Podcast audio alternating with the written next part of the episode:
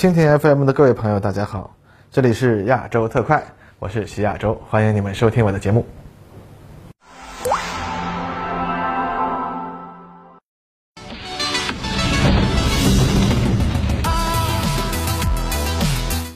各位朋友，大家好，欢迎收看本期的亚洲特快。咱们本期节目呀，哎，来盘盘这个美军运输机发射巡航导弹的事情啊。上周啊，美国空军宣布是完成了使用 C 幺三零和 C 幺七运输机啊发射 AGM 幺五八 JSM 一二巡航导弹的测试。那么在这次试验中啊，导弹被安装在运输机的货盘上的龙形架内，发射时呢，用减速伞将龙形架拉出。待它在空中垂直向下时就打开，导弹呢竖直落下，同时展开弹翼，在导弹垂直下落一段距离后，速度起来就可以拉起导弹进入平飞了。随后呢，利用卫星制导和惯性导航飞向目标。这个项目代号据称叫“龙眼”。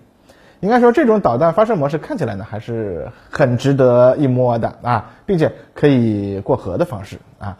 其实从某种意义上来说啊，雷车长是觉得现在这项技术才投入使用，好像也有点太晚了。这里咱们就来回顾一下用运输机来充当轰炸机的简史啊，从中我们可以看出啊，这种技术的意义何在。那说起来可能有点反常识，但重型轰炸机出现的时间其实比运输机还要再早一些。毕竟人类飞机发展的早期呢，飞机能搭载的重量很有限，所以在航空时代早期啊，飞机的民用业务主要是用来送邮件，毕竟这玩意儿比较轻便。显然呢，这种邮政飞机算不上我们现在常说的运输机概念。不过，能够携带几枚小型炸弹的轰炸机倒是很早就已经出现了。反正那时候呢，也不怎么考虑轰炸精度的问题嘛。那么到了第二次世界大战前夕，客机和运输机都已经出现了。这个时候呢，意大利人杜黑提出的制空权理论也得到了各国的研究和部分的吸纳。其中一个要点就是对平民目标的无差别轰炸，那是未来战争的必由之路。那么既然是对平民的无差别轰炸，那自然精度就不必过分考虑喽。哎，正是基于这种想法，所以二战前夕很多国家都采用了用运输机直接当轰炸机用的思路。比如说纳粹德国的容克五二，在二战前夕的几次局部战争中啊，它都是直接拿来当轰炸机扔炸弹的。那这个思路呢，还影响到了德国空军。我们看到德国空军当时的早期轰炸机，比如海因克尔幺幺幺啊、道尼尔十七啊，这些飞机的炸弹都是倒栽葱扔下去的。炸弹啊丢下去，先在天上来个团体团空前身翻一千八百八十度，是吧？才在尾翼稳定下啊趋于稳定的下坠。这种设计呢，呃，正是来自于改造容克五二当轰炸机的过程中。因为作为运输机底子的容克五二只能在腹部开一个小的弹舱门，为了尽可能容纳多的炸弹呢，就采用了这种竖着挂炸弹的方法。当然了，后来到了二战中啊，德国空军也发现这种瞎扔一气的投弹方式啊并不理想，后来就不再采用了。而美国人呢，仗着技术先进、财大气粗，就造出了诺顿轰炸瞄准仪，大大提高了高空水平轰炸的命中精度。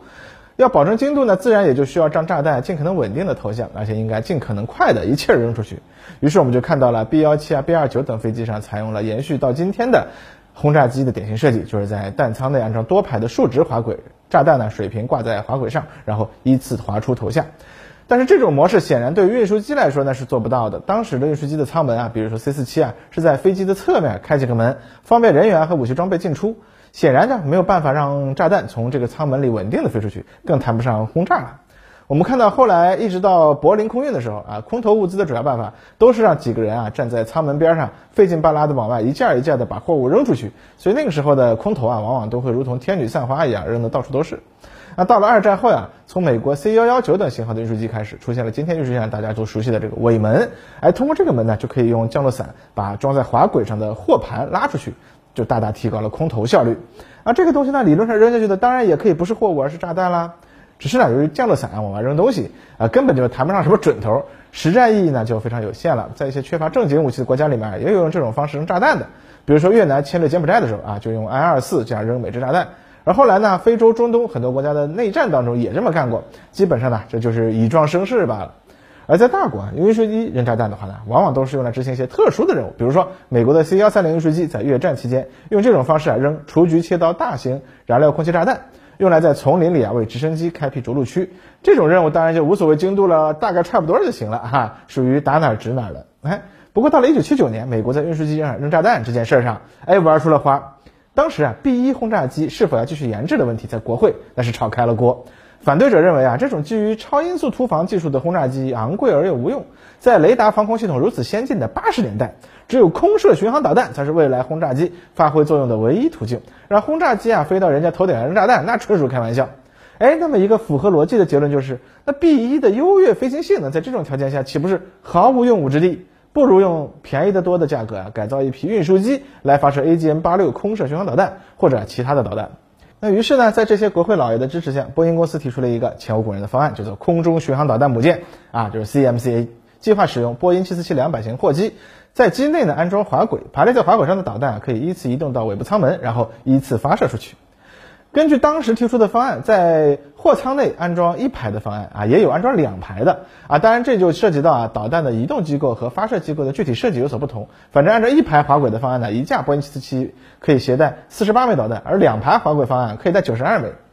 当时还不止波音飞机改造的方案，当时国会、军方和企业界还提出了使用 C 五啊、C 幺四幺等不同型号的军用运输机发射巡航导弹的方案。这些运输机啊发射巡航导弹那就更不费劲了，直接从后舱门滑轨往外滑出去不就行了吗？而其中呢，另一个当时让部分国会老爷们中意的方案，那就更好了啊，叫做空中洲际导弹母舰啊，使用核动力的涡轮喷气式发动机的波音747，在机内携带三枚民兵三洲际导弹，通过尾部的一个发射装置投射出去，用来取代海军的战略核潜艇。应该说啊，这些方案从技术角度讲啊啊，并没有什么难题，而且确实呢，可以做到以较低的成本获得一种高效率的火力投射能力。但是对于支持者们来说啊，最难反驳的反对声音就是。这种用民用飞机和运输机改装的导弹载机会彻底破坏美苏核谈判。我们知道，在当时啊，美苏之间正在进行的核谈判围绕着核武器载具问题，也就是轰炸机、核潜艇和洲际导弹数量的问题啊，存在着很大的争议。双方呢都指责对手的一些做法是试图绕过协议框架啊，获得不公平的优势。那么在这种情况下，要是波音747啊都能带着九十六枚可以携带核弹头的巡航导弹飞来飞去了，那双方早就已经确定的公平、透明、可核查的谈判原则，那直接就无从谈起了。然后再加上当时里根总统上台，他是坚决支持昂贵的 B 一项目的。当然了，上台后他才知道还有个更贵的 B 二项目啊，反正也没办法了，一起支持吧。那他呢，对于这种娘娘腔的用运输机带导弹的项目，这位老兄肯定是看不上的。这可能是啊比美苏核谈判啊更致命的问题。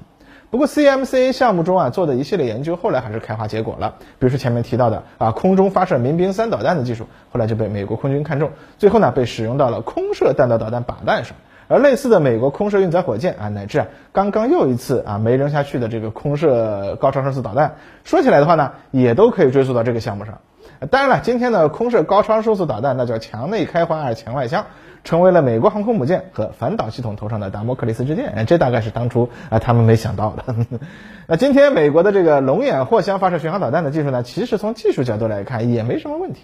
由于它的发射的是尺寸较小，也不承担核武器投送任务的 AGM 幺五八导弹，所以呢就不涉及啊美俄核条约的问题了，就没有了最大的障碍。另一方面呢，今天的美国也没有了当初里根时代的啥玩意儿贵咱用啥的这口豪气。那么在战略轰炸机数量不够的前提下，使用运输机啊弥补轰炸机数量不够啊，那也是一个很好的设想嘛。而且在今天的条件下呀，新型运输机上一样可以安装和轰炸机一样的数据链终端，因此呢，在作战灵活性上也没有问题啊。最后呢，龙眼啊当然也有缺点，就是啊扔不了非制导武器，但它用来发射各种导弹和制导武器的话，那就都没什么问题了。反正啊只要用数据链输入做目标的坐标数据就可以了嘛。这样呢，一下子美国的轰炸机数量就翻了好几番啊。看起来似乎是一个很不错的方案呢，不过呢，啊，龙阳也不是没有问题，那就是它太简单了，对手基本可以零成本的模仿。而美国目前的主要对手恰恰正处在大规模扩大空军运输机队的过程中，而他们的主力运输机和现役主力轰炸机用的还是一种发动机，存在着一个争夺发动机的矛盾。如果用了类似龙眼的技术，那么大型战略运输机摇身一变就成了现成的导弹和精确制导弹药投送工具，在执行特定任务的时候，效率可能比他们目前作为主力的中型轰炸机啊啊还高呢。哎，鹰将直接指出明路了，你说好不好啊？当然了，这本身啊也不是需要鹰将来指路才能找到的路子嘛。实际上，在近年来的国际航展上，已经有不少啊航空航天企业展示了通过空投货盘发射导弹、制导弹药乃至无人机的设计方案。其中有些甚至在美国人这个龙眼试验之前就已经进行了实验了。呃，那啥呀，我猜啊，屏幕上现在肯定已经飘过不少印度了啊。你还真别说，三哥还真在考虑，他们已经提出啊，要用类似技术让伊尔七六变成轰炸机了。嗯，问题只是呢。就不知道他们的巡航导弹和精确制导武器能有多少，成本能下来吗？如果导弹甚至都做不到让战斗机、轰炸机随便扔，那还谈什么用运输机去发射呢？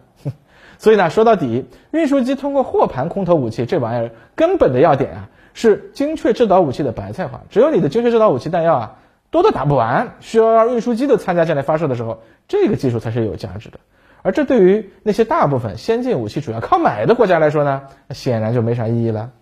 啊，这也就是为什么呀，目前世界上似乎也只有两个国家对这玩意儿特别上心的原因了吧？